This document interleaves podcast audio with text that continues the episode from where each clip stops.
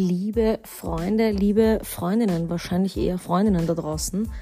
Es ist wieder soweit. Ich bin wieder soweit. Wir nehmen eine neue Podcast-Folge auf für große Klappe, viel dahinter. Dieses Mal ganz anders. Also wer jetzt schon ein paar Folgen gehört hat, sage ich einmal, und ein bisschen auch auf Instagram dazu äh, mitgeschaut hat, hat mitbekommen, dass ich eigentlich meine Folgen immer in meinem Abstellraum in meiner Wohnung aufnehme. Dazu auch ein Mikrofon hatte, wie beispielsweise so ein, mit so einem, weiß ich nicht, wie das heißt, Lautstärkendämpfer oder was das halt ist.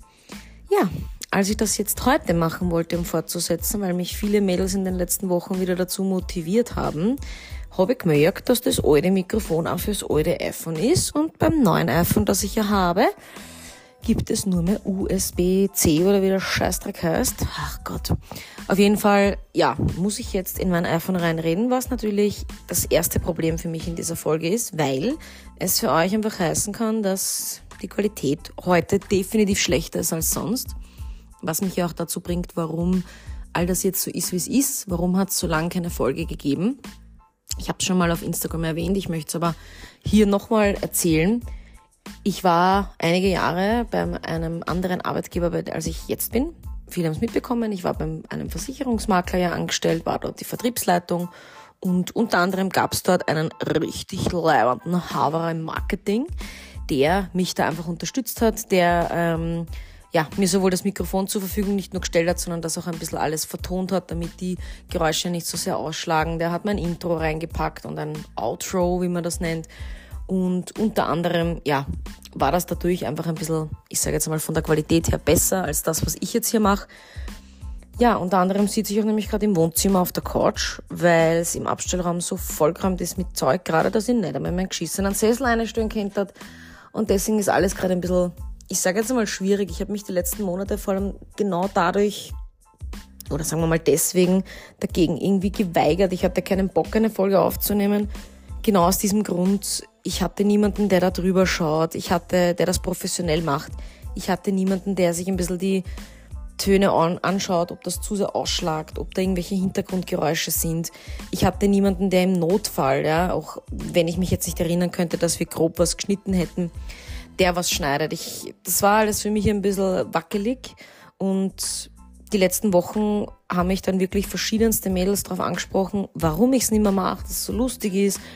Zum Teil aber auch einfach sehr privat und für viele auch so Themen sind, die man ansprechen muss, aber viel zu wenig angesprochen werden, weil es einfach auch teilweise Nischenthemen sind. Aber ich habe mir dann gedacht, verdammte Scheiße, ich verdiene mit Instagram und auch mit meinem Podcast definitiv kein Geld. Nicht, weil ich es nicht könnte, sondern weil ich es einfach nicht will. Mir ist dahinter die Verantwortung äh, viel zu groß. Es ist mir viel zu komplex. Und Gott sei Dank habe ich einen Job, der mich nicht nur finanziell erfüllt, sondern auch von meinen täglichen Stunden. Und dann habe ich mir gedacht, ja gut, wie professionell muss denn dann dieser Podcast überhaupt sein? Reicht's dann nicht eh, wenn ich, so wie jetzt gerade, einfach in mein iPhone auf der Couch reinrede oder muss das wirklich super vertont sein und ich musste das 300 Euro, wie nennt man denn das, Road-Scheißdreck haben? Na, muss ich nicht. Mehr als dass die Leute dann mir vielleicht schreiben, und das war auch schon mal vorher, hey, im Auto hört sich's nicht so gut an, dafür ist es über die AirPods echt gut. Ähm, kann mir nicht passieren. Und das ist der Grund, warum ich es jetzt mache. Es gibt natürlich, weil es so lange keine Podcast-Folge gab, sehr viel Neues. Auf Instagram ist man eigentlich immer am neuesten Stand, würde ich mal sagen. Aber natürlich, wenn man nur Podcast hört, was ich jetzt persönlich nicht glaube, dann gibt es viel Neues. Ähm, ja, für die, die es jetzt nicht vielleicht sich gleich heute oder morgen anhören. Heute ist Samstag. Ähm, ich werde am Montag operiert. Ich bekomme am Montag meinen zweiten Magenbypass. Das heißt, morgen geht es für mich schon ins Spital. Morgen muss ich um 12 im Spital sein checken und solche Geschichten. Klingt wie ein Thermenaufenthalt, ist aber keiner. Ja, ich habe eine Folge, glaube ich, schon mal veröffentlicht zu dem Thema, warum ich einen zweiten Magenbypass bekomme. Deswegen möchte ich da jetzt nicht unbedingt äh, noch einmal drauf eingehen, weil ich glaube, irgendwann zahlt sich's einfach, die Scheißgeschichte. Für mich zahlt sich schon. Was ja definitiv so war, ich hatte ja schon im September einen OP-Termin den ich dann abgesagt habe, weil der Arzt, den, mit dem ich vereinbart habe, dass er mich operiert, das war auch der Arzt, der mich seit Jahren begleitet und auch der, der mich das erste Mal operiert hat, konnte aus einem persönlichen ähm, Fall nicht operieren kommen. Und dann habe ich für mich aus dem Bauch heraus einfach entschieden, dass ich es absag. Es ist dieses Mal ein bisschen ein anderer Mang-Bypass, weil es anders operiert wird, weil das halt so sein muss in meiner Situation. Aber gerade dann will ich den Arzt, der mich seit 2016 betreut, der mich operiert hat, der mich kennt und der auch weiß, welcher Eingriff das ist. Im Spital selbst waren, war die Visite bei mir am Abend damals und die haben sich gegenseitig gefragt, was denn morgen bei mir operiert wird. Und da war bei mir Schicht im Schacht. Seid's mir nicht besser. Also, na, das ist ja schlimm. Ich meine, wenn ich am Abend frage, was wir heute kochen, okay. Aber wenn mich der fragt, was machen wir morgen? Dann hat er schon verloren. Und am Ende ich. Und dann habe ich im Spital einfach, war ich mit der Mama, ich kann mich erinnern, irgendwo was essen unten. Und ich habe dann gesagt, ich habe, ich weiß nicht, ich habe kein gutes Gefühl. Und ich gehe ja auch ähm, begleitend zu der OP, und das habe ich auch schon im Podcast des Öfteren thematisiert und natürlich auch auf Instagram, gehe ich jetzt zu einer Psychologin aufgrund meiner Esssucht. Und da habe ich einiges gelernt und musste ich auch, waren viele Übungen bis deppert, nämlich zum Thema Wertschätzung, Selbstwertschätzung, habe ich gelernt, dass, ähm, ich weiß gar nicht, wie man das nennen will, eine Art und Weise, mit sowas umzugehen, und das bedeutet, ähm, sich selbst die beste Freundin zu sein. Ganz komisch, klingt komisch. Ist ein Megatool, sich über den Tag teilweise zu retten. Ist ein Megatool, sich dort eine Antwort zu geben, wo man irgendwie das Gefühl gehabt hat, man kommt nicht weiter. Funktioniert eigentlich ziemlich easy, wenn man es mal heraus hat. Nämlich in der Situation, ich mache das jetzt bewusst mit der Spitalsituation, war für mich, okay, ich bin jetzt schon da. Ich bin schon, hab schon alles da, ich weiß, was los ist, ich hab einen Venenflow, ich hab Blut abgenommen gekriegt, ich weiß, morgen wäre ich gegen Zähne operiert. Passt, ich bin ja schon da. Aber ich fühle mich nicht wohl, das hätte mein Arzt sein sollen, wer weiß, was da dann gemacht wird. Es ist, mh. Mm. und ich wusste einfach nicht, was die Antwort ist. Ich wollte auf der einen Seite mit dem Kopf durch die Wand und mir einfach wirklich sagen, Basi, komm, zieh durch. Du bist schon da, jetzt machst du es, dann hast du das hinter dir, gehst eh in drei, vier Tagen heim und dann startest endlich in dein neues Leben und hast nicht mehr fucking 100 Kilo, die dich so unglücklich machen und du nur mehr heulen möchtest, wenn du dich in den Spiegel schaust, sondern, das heißt sondern, na, du ziehst es einfach durch. Das war in meinem Kopf. Aber mein Leidensdruck inner, innerlich war so, fuck, das ist irgendein Arzt, der hat gerade nicht einmal gewusst, was er tun soll. Ah, und ich wusste keine Antwort, weil ich mir selbst diese, ich hatte dieses Gefühl vom, vom Versagen, dass ich jetzt hier aufgebe, dieses Gefühl des Aufgebens. Und dagegen habe ich mich um Gottes Willen geweigert. Falls ihr jetzt äh, übrigens komische, geschissene Geräusche hört, ja, das ist der Nachteil, des nicht im Podcaststudio zu stehen, sondern im Wohnzimmer in einer Wohnung zu sitzen und meine verschissene Nachbarin glaubt einfach seit einem Monat, sie muss, glaube ich, gefühlt den ganzen Bau renovieren und deswegen hört man ein bisschen ein Bohren. Ähm, ich hoffe, ihr verzeiht es mir. Fakt ist, ihr hört auch meine Hunde im Hintergrund schnarchen. Also heute sind wir wirklich intimate. Wahnsinn. Ich musste also bei der, um auf diese Übung zurückzukommen, mir selbst meine Freundin sein. Das spielt sich so ab, dass exakt das, wo ich jetzt gerade mir selbst keine Antwort geben kann und mir selbst vielleicht, mit mir selbst vielleicht viel zu hart ins Gericht gehen würde. Das bedeutet, Basi, du schaffst das jetzt. Zieh das durch, scheiß doch drauf, du kannst das, du, du, du, du. Ich neige nämlich dazu, zu mir selbst irrsinnig hart zu sein. Zugleich bin ich aber zu allen anderen, mittlerweile meines Erachtens, viel zu weich. Und dieses zu sich selbst so hart zu sein, wirkt auf viele als absolute Stärke. Für viele ist ja, wenn man darüber nachdenkt, Härte ist gleich Stärke. Ne? Nur wer wirklich hart ist, wer ein Kämpfer ist, der ist eine starke Person. Hm, ich würde das mittlerweile nicht mehr so behaupten. Einfach aufgrund meiner eigenen Erfahrungen. Das wird jeder anders sehen, Gott sei Dank. Wie ich auch immer ja auf meinen Instagram-Stories sage und auch hier sage, meine Meinung muss nicht eure sein, Gott sei Dank nicht. Gott sei Dank sind wir alles ähm, Individuen. Aber weil ich mit mir so hart ins Gericht gehe und mit anderen nicht, ist das die Übung von meiner Psychologin. Was würde die Pasi einer Freundin raten, wenn diese Freundin mit, einem, mit dem gleichen Anliegen zur Pasi kommen würde. Was würde ich sagen? So, und dann spielt man das genauso durch.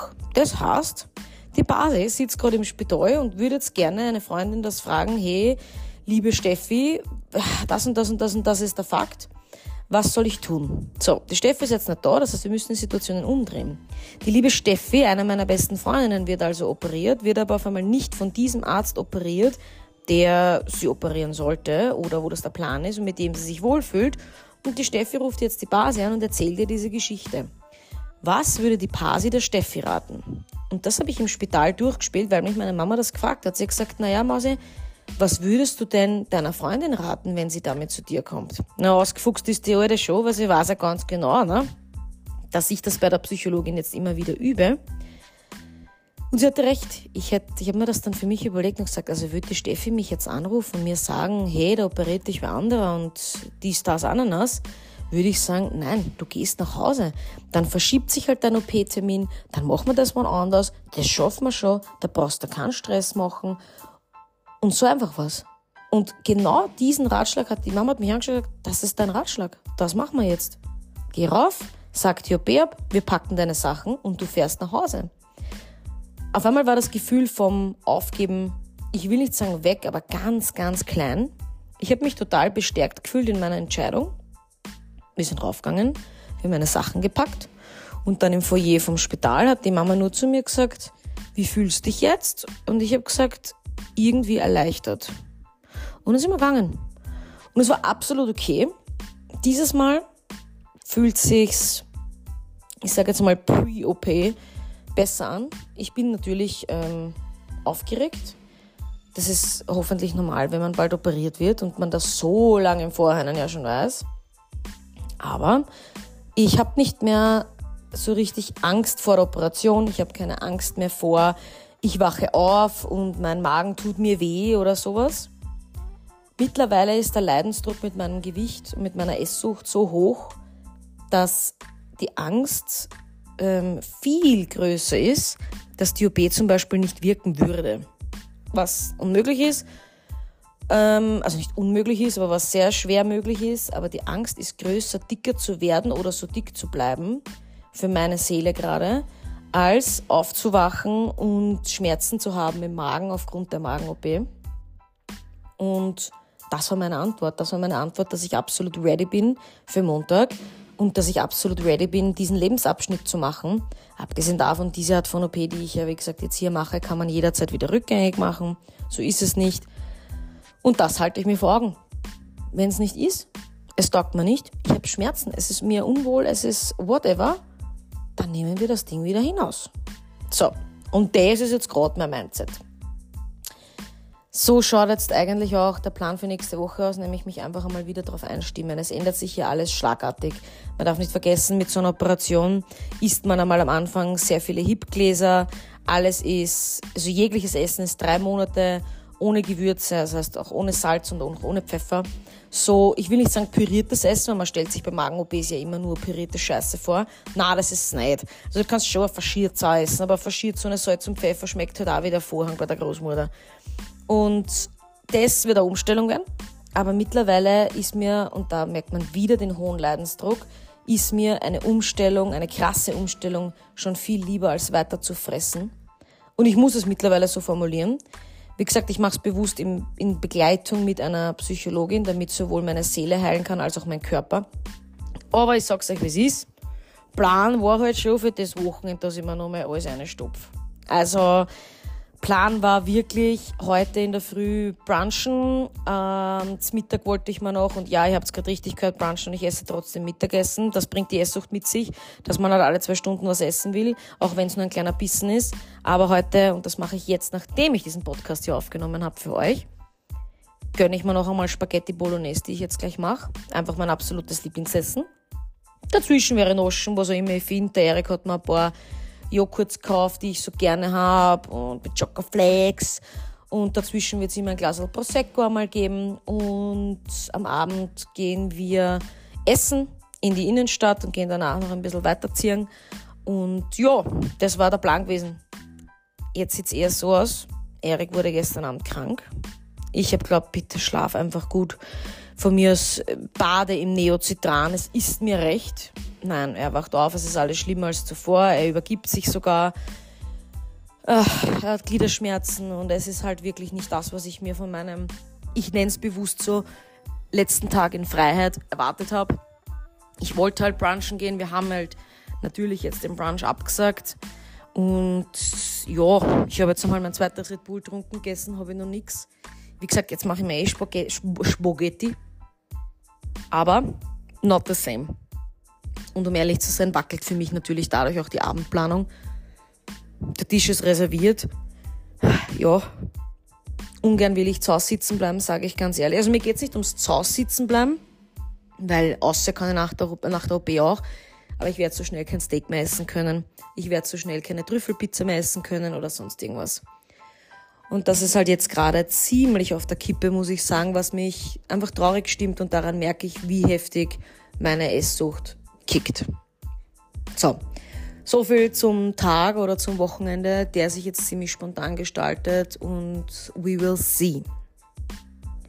Ansonsten haben wir die letzten Wochen, wie hoffentlich ihr alle da draußen, mit dem Sommerhaus des Stars verbracht.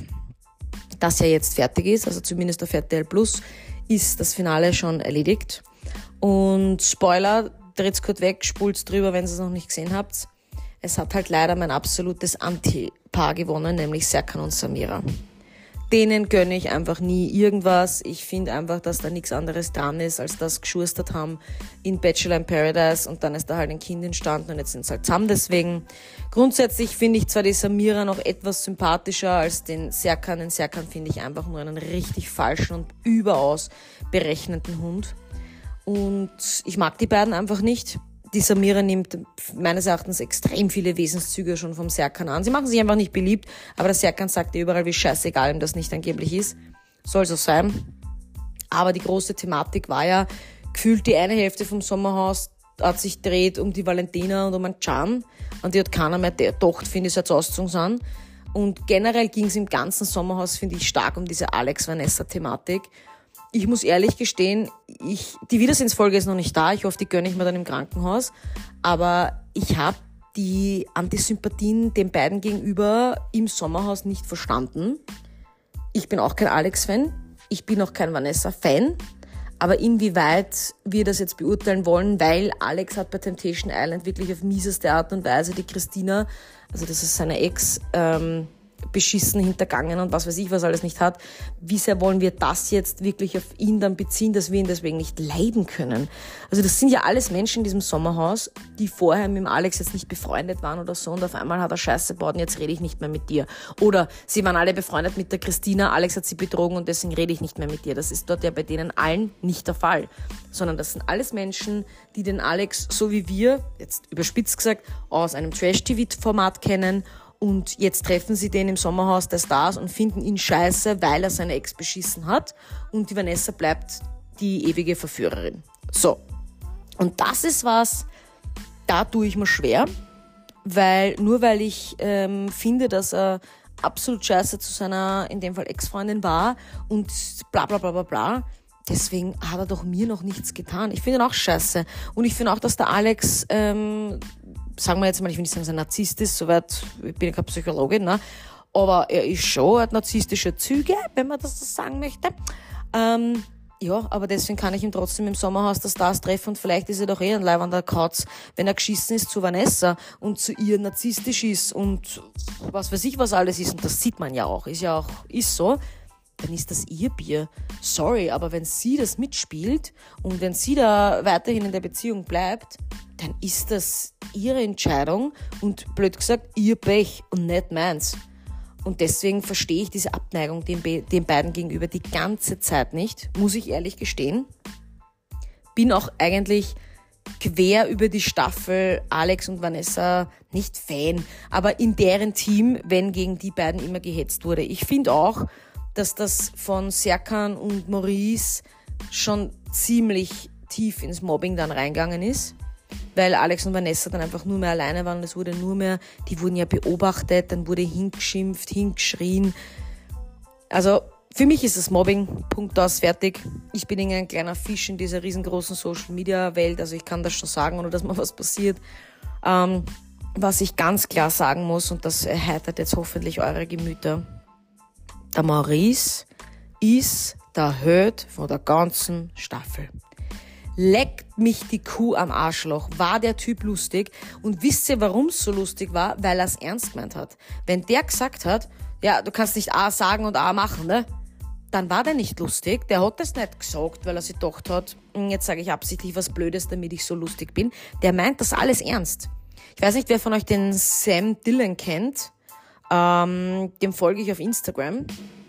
Und jetzt nicht mehr, weil ich einfach stetig das Gefühl habe, dass der, ich sag wirklich 90 Prozent der Zeit, sich sowas von dumm stellt auf Insta, plus auch wirklich dumme, hohle Antworten schreibt und ur viele Rechtschreibfehler macht, weil er so wirken will, weil das eine Art seines, seines Self-Marketings ist. Aber bei Maurice, der meint das so. Wenn der im Badezimmer steht und die Ricarda anfährt und sagt, wo ist die Löwin hinter mir, die ich bändigen muss? Der meint das so. Der stellt sich wirklich vor, dass der Löwe hinter ihm steht. Und das war für mich das absolute Highlight der Staffel. Ich dachte eher, Gigi wird mein Highlight, aber er hat sich halt selber verschissen. War ja, glaube ich, nur eine Folge drin, wenn überhaupt. Schade, muss ich ehrlich sagen. Aber hat er sich selber verschissen. Wir wollen jetzt nicht drüber reden, inwiefern wir alle vielleicht dem Chan schon längst eine angeraucht hätten und dem Gigi praktisch sagen so, hey, ich verstehe dich, aber am Ende des Tages ist Gewalt Gewalt und das ist einfach unnötig. Aber ich hätte ja glaubt, er wird der unter unterhaltsame Part dieser Staffel sein. Well, he was not. Es war der Maurice. Und das hat sich auch, finde ich, immer mehr gemausert, weil natürlich je mehr es dem Ziel oder ich sage jetzt mal dem Ende zuging, ist er eher mehr unter Druck stand. Und das war für mich so lustig. Ich meine, am Ende, wo er geweint hat, wie gesagt, auch als letzte Folge, am Ende, wo er so geweint hat, hat er mir dann schon auch leid dann, aber einfach nur, weil da einfach klar rauskommt, was, also wie heftig sein inneres Kind leidet. Das muss man klar auf den Punkt bringen. Ich beschäftige mich auch gerade bei meiner Psychologin seit, glaube ich, zwei, drei Sitzungen mit meinem inneren Kind und das merkst du bei ihm, das ist blind, erkennt man das. Da hat er mir dann schon ein bisschen leid, dann muss ich ehrlich gestehen. Aber einfach, ähm, ja, für mich kann der schlechteste Mensch vor mir stehen. Und wenn dann jemand so weint und man wirklich merkt, das ist jetzt nicht gestellt, sondern den Menschen geht es jetzt wirklich schlecht, dann leide ich da auch. Das tut mir einfach dann weh zu sehen. So bin ich einfach, ich bin einfach ein ewiger im Bad. Eh gut, ne? Sagt man, aber es ist auch anstrengend. Auf jeden Fall, Sommerhaus der Stars war wegen Maurice einfach eine Meisterleistung. Das muss ich euch ehrlich sagen. Dazwischen, klar, die Spiele, wir haben uns alle dumm und deppert gedacht, glaube ich, als es zum, zum Einparken ging, wieder. Aber das ist doch, meines Erachtens ist das in jeder Staffel geil. Also in jeder Staffel ist es ein absolutes äh, Highlight wenn die Einpacken spielen. Also das ist für mich im Mech hat mich Niederling verlochen. Ja? Oder generell bei Spielen, wenn es dann auf einmal alle durch die Gegend schreien mit äh, Baby, Baby, Schatz, Schatz, nein, Schatz, Schatz, Schatz, Schatz. Jetzt auch beim letzten Spiel. Ich habe nicht verstanden, warum dieser, wie heißen die überhaupt, Adam und Justine, warum die sich, die halten diese Schaukel da aufrecht, damit kein, kein Wirfe fällt. Und sie halten das zwei Minuten oder drei Minuten, ich habe keine Ahnung. Jetzt haben wir wieder klamiert. Und auf einmal sagen sie ständig, Baby, ich liebe dich. Schatz, ich liebe dich. Ich liebe dich so sehr, Baby. Ich liebe dich auch, Baby. Baby, ich liebe dich über alles. Oh mein Gott, Baby, ich liebe dich. Äh, ja. Also wissen die eh, dass nur aufgrund ihres Liebesschwurs die Schaukel nicht gerader bleibt? Oder hat ihnen das keiner gesagt? Was ist da los? Also das war echt, ja, würde es noch einen Stefan Raab geben, und damit meine ich wirklich den Stefan Raab und nicht TV Total, hätte ich mich angeschissen vor Lachen, wenn der das parodiert hätte mit seinen äh, üblichen Reviews dann immer am Anfang.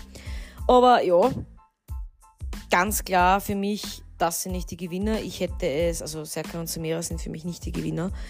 Für mich, ich hätte es mir gewünscht, eben für Justine und Abend, einfach weil sie von Anfang an wirklich dabei waren und die hast ihnen angemerkt, die haben sich wirklich überall Mühe gegeben. Ich glaube auch, dass fast von allen Sommerhausbewohnern sind die, die mit der wenigsten Kohle oder mit dem wenigsten Social Media Erfolg, um ehrlich zu sein, weil ein Alex wird genug Kohle über Social Media verdienen, ähm, Gigi und so sowieso, ja. Und die glaube ich nicht, weil sie ist doch halt einfach nur die, die Händler-Ex. Das hat man ja von Anfang an eh gesagt. Da haben sich alle gefühlt gefragt, so, wer ist das? Und ich meine, sie fragt sich wahrscheinlich auch, aber ja, denen hätte ich es halt gönnt. Gerade ein Kind kriegt und Ding. Serkan und Samira verdienen genug Kohle mit Instagram, da mache ich mir auch keine Sorgen. Deswegen hätte ich es ihnen am wenigsten gegönnt.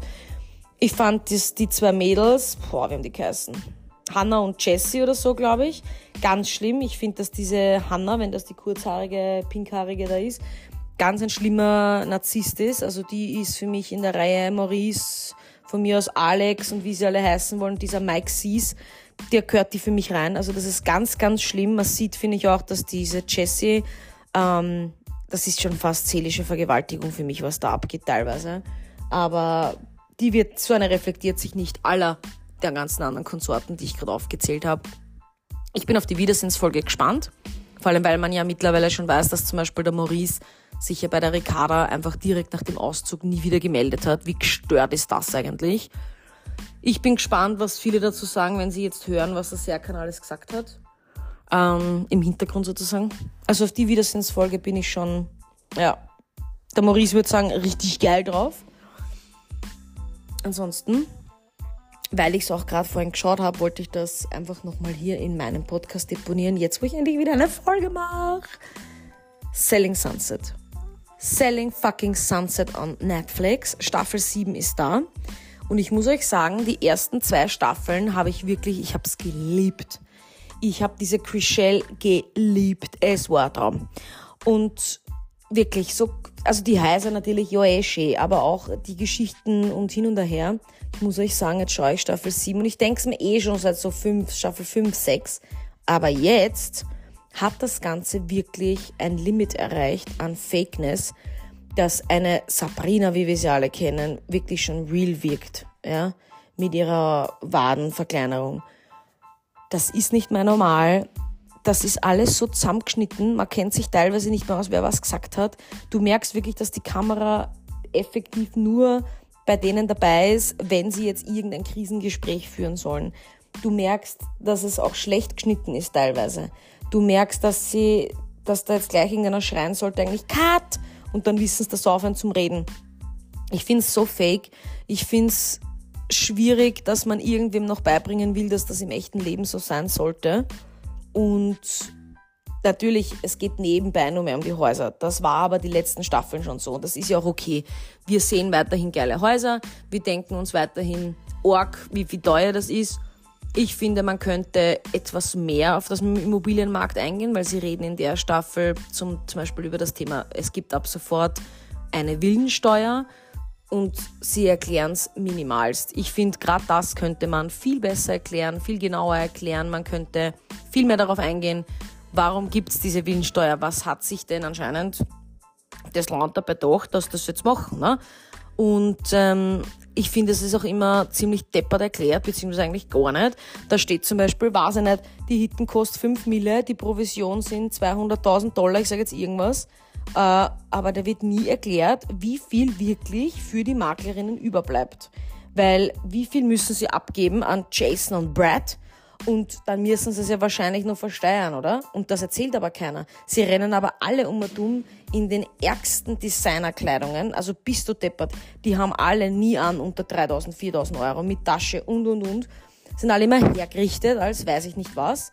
Und ich glaube, das wäre mal einfach wichtig, die Sendung wirklich für das zu nutzen. Ich meine, ich habe jetzt nicht einen Flug bucht nach Los Angeles und haben mir gedacht, ich werde Immobilienmaklerin, aber die Sendung vielleicht dafür zu nutzen, um genau da ein bisschen Licht ins Dunkel zu bringen. Wie leisten die sich das? Vielleicht könnte mal auch genau, genau da eine darauf eingehen, dass sie sagt, aufgrund dessen, weil wir im Fernsehen sind, weil wir auf Netflix sind, weil wir diese Serie haben, haben sich einige Marken bei uns gemeldet und haben uns halt angeboten, dass wir ihre Kleidung sozusagen kostenlos tragen während einer Ausstrahlung und dann können wir es uns vielleicht behalten oder was weiß ich. Aber sie erzählen das ja nicht. Das heißt, man geht die ganze Zeit davon aus, das sind so richtige Rich Bitches, was ja auch cool wäre, ganz ehrlich, wenn das so ist, saugeil. Aber man weiß es irgendwie nie. Ich weiß irgendwie nie, okay, da steht dann immer 207.000 Dollar Commission, also Provision. Was? Und du kriegst jetzt gerade wirklich, wenn du das verkaufst, 207.000 Dollar auf dein fucking Konto. Das müssten ja alle schon Millionärinnen sein. Also alle. Deswegen verstehe ich nicht. Ich habe keine Ahnung. Ich finde es schade, dass das in der Serie mittlerweile komplett untergeht. Ich finde, immer diese, ständig wird Musik eingeblendet.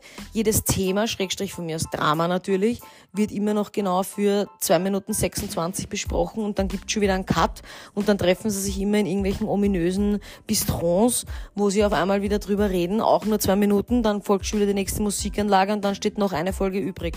Hä? Also mittlerweile bin ich echt genervt von den ganzen Scheißdreck da, weil sie so zusammenschneiden, so kürzen und solche nicht nur Baby-Mini-Dramas einbauen, sie wollen halt einfach künstlich irgendwelche Themen draus machen, habe ich schon verstanden. Aber schade. Ich finde, die Sendung hatte viel mehr Potenzial als das, was es jetzt ist.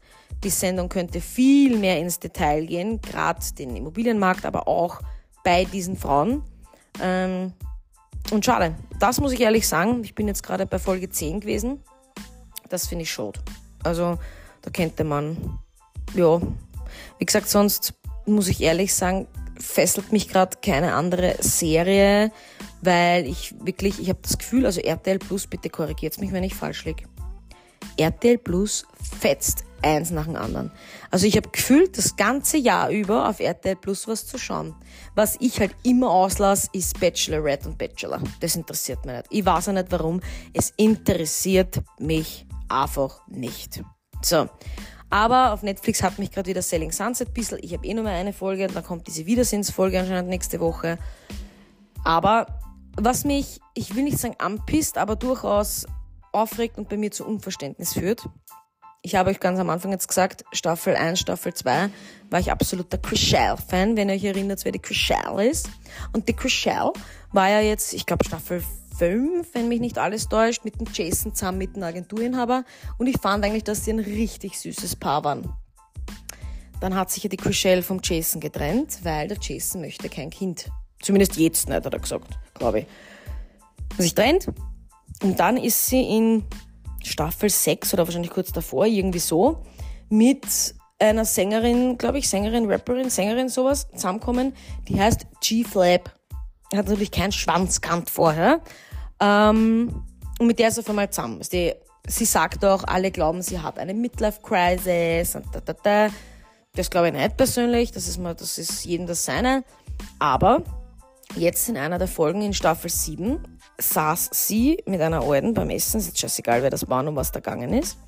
Und die Alte sagt, ähm, dass die G-Flip sehr lieb zu ihr immer ist und dass sie sich mit ihr sehr gut versteht. Und das sagt sie der Chriselle.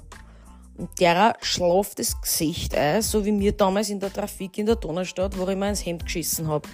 Derer schlaft das Gesicht ein und die sagt zu ihr Beinhard, du nennst sie nicht sie. Hast du mich verstanden?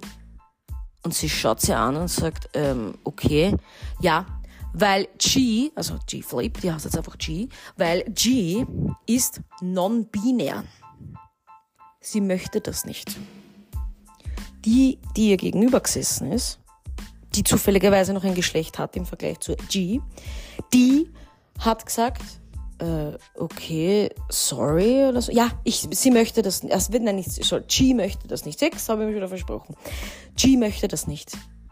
Und das war dann wirklich eine prekäre Situation, sodass die Chriselle auch wirklich aufgestanden ist und den Tisch verlassen hat. Und da, ich, wie gesagt, ich will jetzt gar nicht diese Selling Sunset-Thematik eingehen, weil wer Selling Sunset nicht schaut, kennt sich natürlich jetzt nicht aus. Aber die Thematik mit diesem He, she, it, das S geht mit oder irgendwas geht nicht mit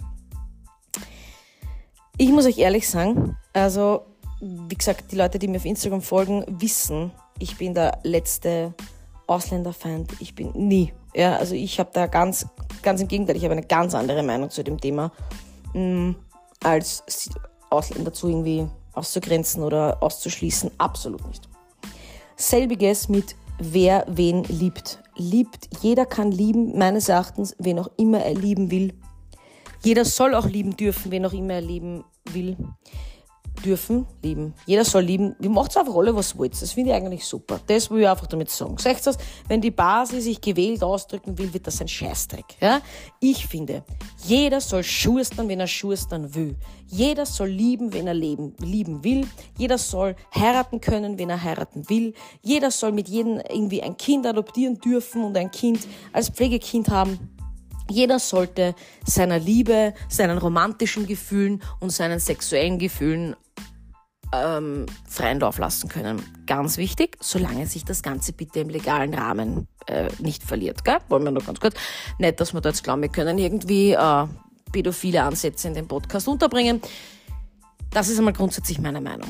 Ich bin auch niemand, das kennt man ja auch, oder? Diese, diese Aussagen so, naja, sie können sich eh küssen, solange sie es nicht von mir machen.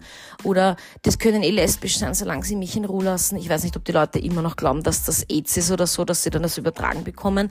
Also habe ich absolut nicht. Ich finde es wunderschön. Zwei meiner besten Freundinnen sind lesbisch und ich liebe es, weil sie endlich das sein können, was sie einfach, was sie glücklich macht. Und wenn es das ist und nächste Woche ist es das nicht mehr, dann ist das so. Das mal zu meiner grundlegenden Einstellung, um mich vielleicht jetzt im folgenden Thema nicht falsch zu verstehen. Non-binär. Ich habe das zwar vorher schon am Schirm gehabt, natürlich, aber ich habe es danach trotzdem gegoogelt und mich da in verschiedensten Foren darüber klug gemacht. Ähm, Non-binär bedeutet also, sie fühlen sich, diese Personengruppe fühlt sich zu keinem Geschlecht angehörig. Sie fühlen sich also weder als Mann noch als Frau. Und dahingehend möchten sie also auch nicht, dass man sie so betitelt. Das ist einmal das, was du auf verschiedensten Foren findest. Und ich habe sogar mit zwei Personen auf Instagram geschrieben, die sich dementsprechend definieren oder nicht definieren. Jetzt muss ich euch aber sagen, das entzieht sich meinem Verständnis.